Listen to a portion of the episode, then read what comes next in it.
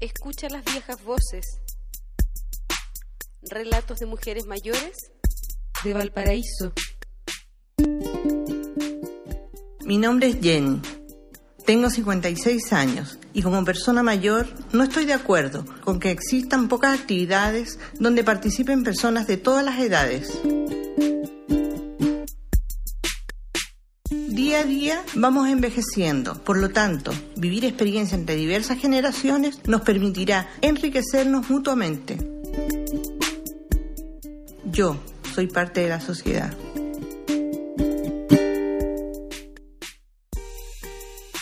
Proyecto desarrollado por estudiantes de fonobiología de la Universidad de Valparaíso en alianza con el Centro Gerópolis y la Fundación Gerosum.